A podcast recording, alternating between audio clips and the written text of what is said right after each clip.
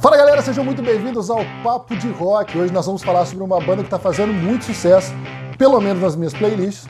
Nós vamos falar de The Struts.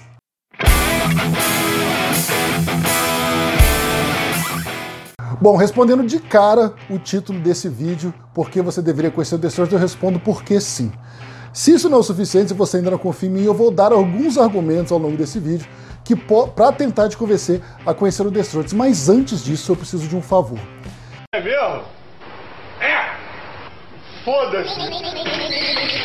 Mas eu preciso que você, amigo, dê um joinha aí, se curtir, se like, sei lá o nome disso. E também se inscreva no canal da Líder FM para ajudar a fortalecer, principalmente, pelo menos vocês, os 15 que sempre assistem os meus vídeos aí. O primeiro motivo pelo qual você deveria conhecer o The Struts é para acabar com aquela máxima de que não existe coisa boa sendo produzida no mundo do rock. Sim, existe. Eu conheci a banda quando eu estava navegando, zapeando pelo YouTube, e apareceu lá uma sugestão daqueles, daqueles vídeos e, e tinha o um clipe de Primadonna, que é uma música deles com, com um clipe gravado em Las Vegas, que é muito legal, que, que me chamou a atenção. A música é boa e aí eu fui começar a procurar mais pela banda. O The Struts foi formado em 2009 na Inglaterra, eles têm dois álbuns lançados, mas ele já tem uma carreira consolidada em shows. Para você ter uma ideia, os caras abriram o show dos Rolling Stones antes de lançar o primeiro disco. Conhecendo mais o The Struts, eles são uma banda é, cheia de elementos, eles têm muita coisa diferente. Tem um humor que eu acho importante, se bem colocado. Não é uma banda escrachada, mas tem um certo humor. Tem uma pitada, de, uma pitada não, tem muito do glam rock dos anos 70, do, do, do início dos anos 80, tem pitadas de indie rock e tem uma pitada forte de pop. é, guardadas as devidas proporções, seria uma espécie de Rolling Stones misturado com Queen com o guarda-roupa do Elton John. Basicamente é isso. Claro, guardadas as devidas proporções.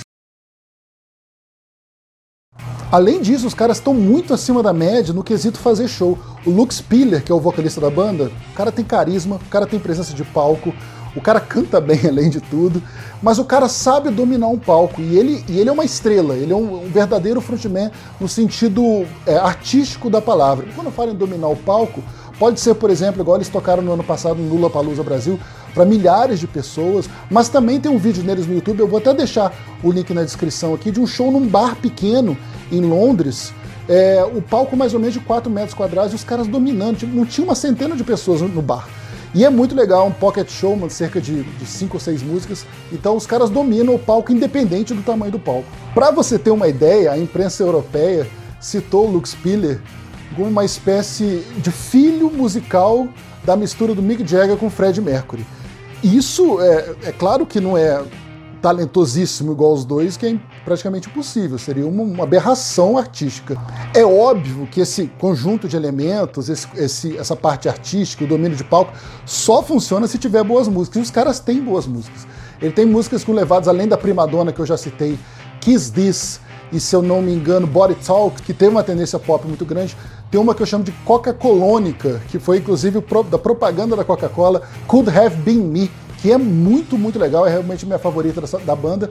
Além disso, eles têm duas, um estilo mais é, apoteótico, a Tatler Magazine e Somebody New. E além disso, os caras têm naturalmente a preocupação com os videoclipes, que tem uma grande produção, tem muita cor, é, fora o clipe de Somebody New, que é preto e branco, mas é, é muito bem trabalhado, os caras sabem se vender muito bem, pelo menos no cenário que eles estão atingindo. Além das músicas próprias, os caras têm alguns covers nas suas no seu set list. Por exemplo, eles gravaram Dancing in the Street, que é aquele clássico do Mick Jagger com David Bowie dançando na rua.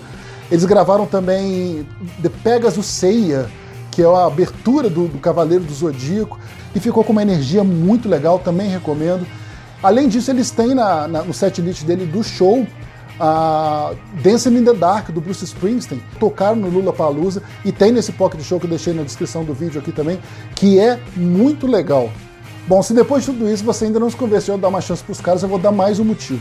Apesar do pouco currículo, de apenas dois álbuns é, lançados e dezenas de singles, os caras já abriram shows de gente do naipe do Guns N' Roses, do The Who, do Rolling Stones, Obviamente que tem pontos negativos. Os caras, se você espera 100% de rock, não é o caso do The. Apesar de ter todas essas, essas pitadas de glam rock, de rock e um pouco até de hard rock, é, eles têm uma veia pop muito latente. De qualquer forma, a gente espera que os novos trabalhos do The Struts que vem pela frente seja mais uma pegada rock and roll, mas vale a pena dar uma olhada no The Struts como uma das novas bandas desse novo cenário. E não se esqueça, toda quinta-feira tem Líder Rock Club na Líder FM. Se você é de Ubá, é só sintonizar no 103,5. Se você não é de Ubá, é só acessar o site da Líder FM, o líderfmubá.com.br. Muito obrigado, estarei de volta na próxima semana. Grande abraço!